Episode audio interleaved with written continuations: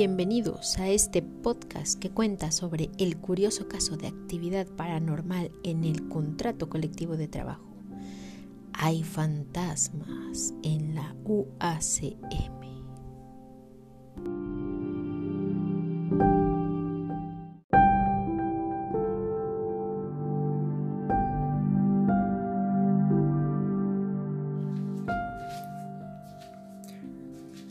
Tal vez hayas escuchado de dicha universidad.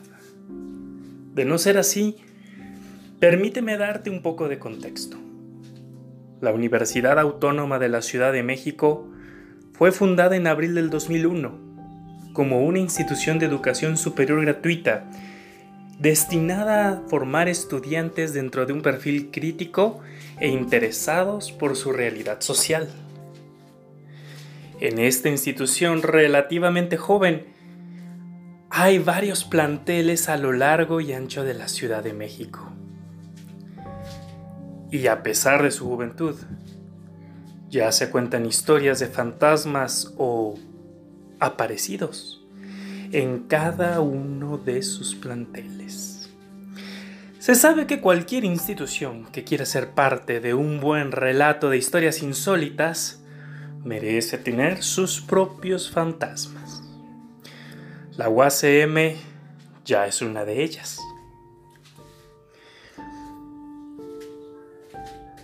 Bienvenidos a este podcast para hablar sobre el curioso caso de actividad paranormal en el contrato colectivo de trabajo de la UACM.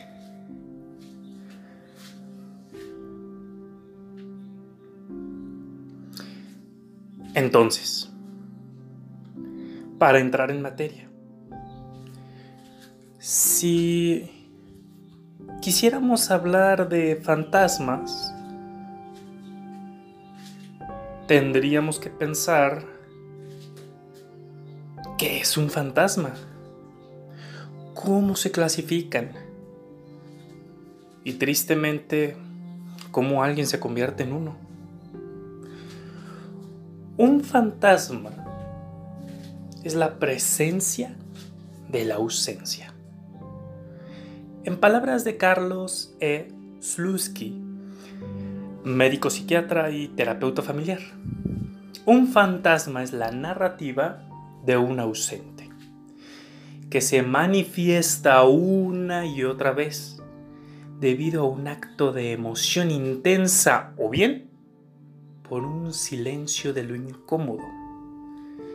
En la UACM el primer indicio de un fantasma como presencia de figura de lo incómodo y rodeada de silencio aparece en el contrato colectivo de trabajo justamente.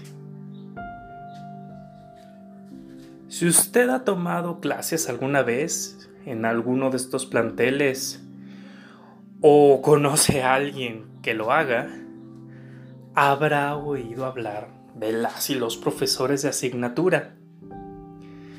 Para GNM Tyrrell, estudioso del fenómeno sobre los fantasmas, las apariciones pueden ser clasificadas en cuatro grupos principales. Por supuesto, las clasifica según su naturaleza y su conducta. Las y los profesores de asignatura son el caso de una aparición gracias a un caso crítico. La UACM, muy en sus inicios, planteó solo una categoría de trabajadores académicos de tiempo completo con un salario suficientemente digno para evitar el deterioro de su figura docente. Pero no contemplaron qué harían cuando los profesores ausentaran por sabático o alguna otra razón. Fue entonces cuando apareció la figura de profesor de asignatura en los planteles de la UACM. Pero, curiosamente, su ausencia en el contrato colectivo de trabajo es evidente. Si usted le preguntara al trabajador administrativo promedio de la UACM qué es un profesor de asignatura, muy probablemente les contestará que es una presencia, que se suscita poco después de una convocatoria. Para profesores de asignatura, por supuesto, que está relacionada a la necesidad de más docentes en la institución, pero que, por su carácter precario, no aparece en el contrato colectivo de trabajo y por lo tanto, pues, no son trabajadores. Pero entonces, ¿qué son? Fantasmas. Ni más ni menos. Sí, así es amigos. Fantasmas recorren la UACM.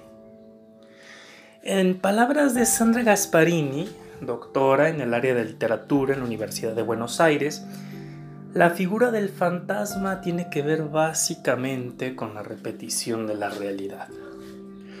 En aspectos de Marx, el espectro siempre es un reaparecido, no se pueden controlar sus idas y vueltas porque justamente empieza por regresar. Es como diríamos mm, un reviniente. Es una figura interesante porque hace emerger una historia reprimida en el pasado que quiere ser contada desde otra perspectiva, que exige una reparación por eso se hace presencia de fantasmas en la historia. Para pedir, para exigir que su voz se escuche. Que la voz de una historia reprimida sea escuchada. Entonces el fantasma trabaja con la memoria histórica. En el caso de la UACM, la figura de profesora o profesor de asignatura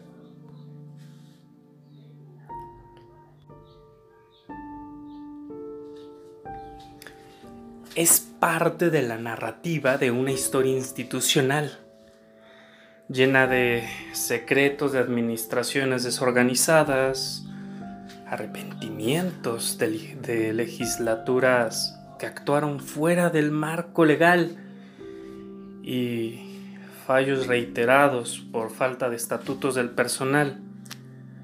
Tal vez por eso les apodan el mal necesario porque cada profesora y profesor de asignatura en sus idas y vueltas de plantel en plantel, de convocatoria en convocatoria, repiten una y otra vez la historia de una realidad dolorosa. Sobre precariedad de un grupo de trabajadores que se les mira como trabajadores de segunda, como los fantasmas frente a los vivos, ¿Realidad o fantasía? Juzgue usted mismo. ¿Qué más da? Dita el Consejo Universitario al unísono con la oficina del abogado general.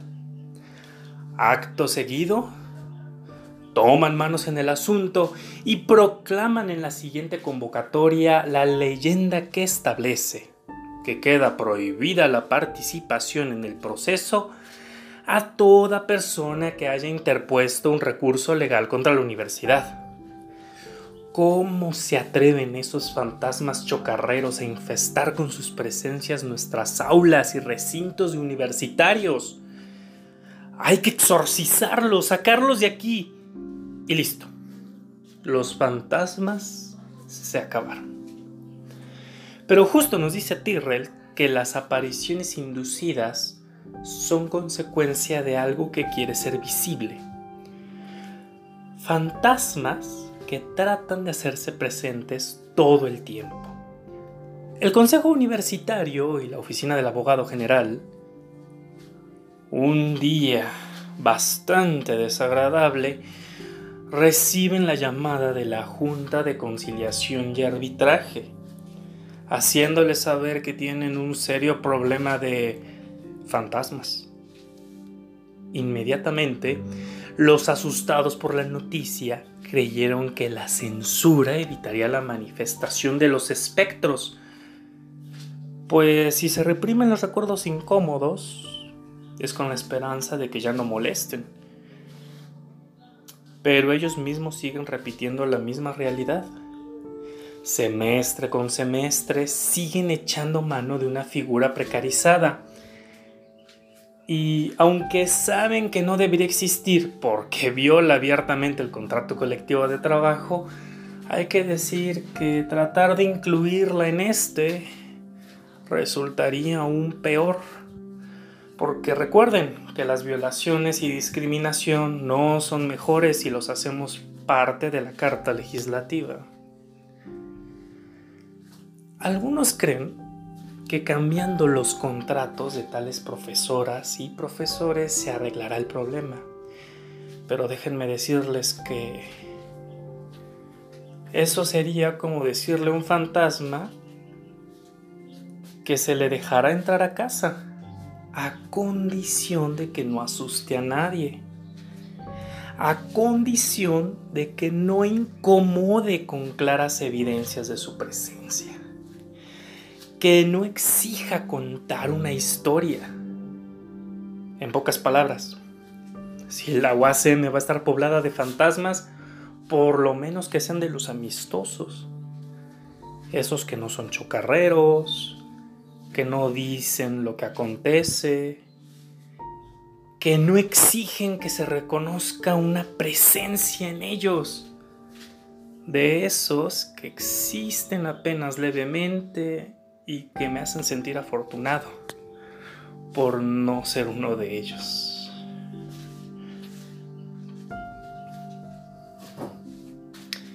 Bueno amigos, hasta aquí nuestro relato Espero que les haya gustado esta historia de terror. Les deseo muy buenas noches.